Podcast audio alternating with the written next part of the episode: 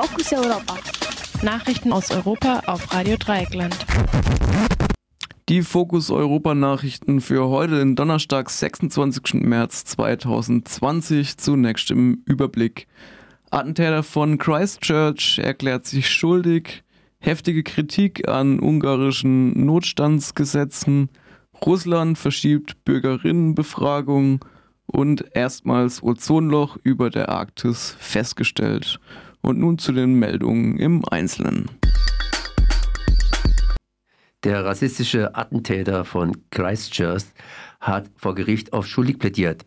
Der 29-jährige Australier hatte vergangenen Jahr in der neuseeländischen Stadt 51 Menschen in zwei Moscheen erschossen. Mehr als 40 Personen wurden bei dem Anschlag verletzt. Per Videoschaltung bekannte er sich nun dem Terrorismus, Mordes und Mordversuch für schuldig.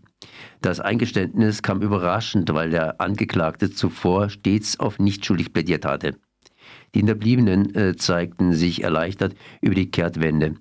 Zwar haben sie sich vom Prozess mehr Informationen über das Tatgeschehen erhofft, aber Aya al-Umari, äh, sagte Aya al-Umari, ihr Bruder starb bei dem Anschlag. Allerdings sei sie auch froh, sich nicht äh, dem Trauma des Prozesses aussetzen zu müssen. Vielfach war befürchtet worden, dass der Angeklagte den Prozess für die Verbreitung seiner rassistischen Weltbildes nutzen könnte. Die Verhandlungen sollten im Juni beginnen. Einen Termin äh, für das Urteil gibt es noch nicht. Das Europaparlament und die EU-Kommission üben heftige Kritik am geplanten ungarischen Notstandsgesetz zur Bekämpfung der Corona-Epidemie. Der Gesetzentwurf und die Bedenken der EU seien in der Sitzung der Kommission besprochen worden. Man beobachte die Situation sehr genau, sagte ein Sprecher der Kommission in Brüssel. Die ungarische Regierung hat am Freitag einen Gesetzentwurf vorgelegt, der weitreichende Rechte für Ministerpräsident Viktor Orban vorsieht. Im Fall eines Notstands könnte Orban demnach auf unbegrenzte Dauer per Dekret regieren. Zudem ist eine, Zitat, erzwungene parlamentarische Pause, Zitat Ende, vorgesehen. Für die Verabschiedung hat die regierende Koalition die nötige Zweidrittelmehrheit. Auch Abgeordnete des EU-Parlaments kritisieren den Gesetzesentwurf scharf. Der Vorsitzende des Ausschusses für bürgerliche Freiheiten forderte die Kommission auf, den Entwurf zu prüfen. Zwar müssten Schutzmaßnahmen gegen das Coronavirus ergriffen werden, äh, Zitat, aber diese Maßnahmen sollten immer gewährleisten, dass die Grundrechte, die Rechtsstaatlichkeit und die demokratischen Prinzipien geschützt werden. Zitat Ende, erklärte Juan Fernando López Aguilar. Die für den 22. April geplante Abstimmung über eine Verfassungsänderung in Russland wird nach den Worten von Präsident Wladimir Putin wegen der Coronavirus-Krise verschoben. Die Bürgerinnenbefragung wäre der letzte Schritt der Verfassungsreform gewesen. Das russische Parlament, die Duma, hatte die Reform bereits Mitte des Monats verabschiedet.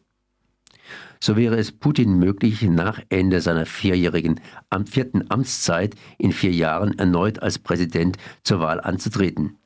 Bisher war die Präsidentschaft auf zwei aufeinanderfolgende Amtszeiten beschränkt gewesen.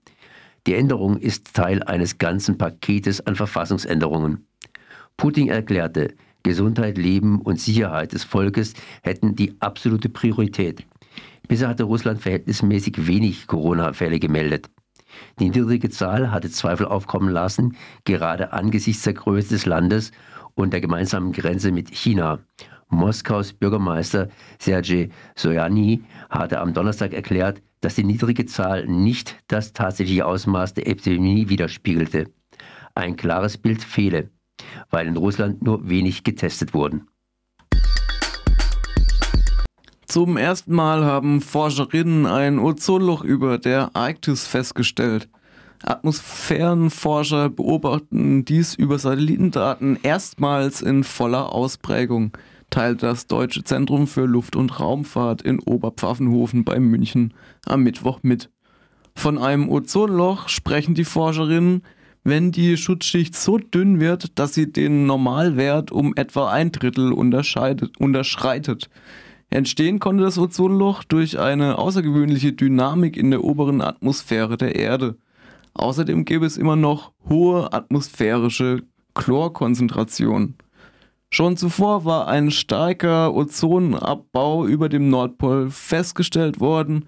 In wenigen Tagen werde sich das Ozonloch aber wieder schließen.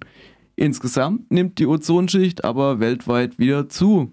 Das Verbot der Produktion und Nutzung von Fluorkohlenwasserstoffen, abgekürzt FCKW, und anderen Ozon zerstörenden Substanzen greife dabei.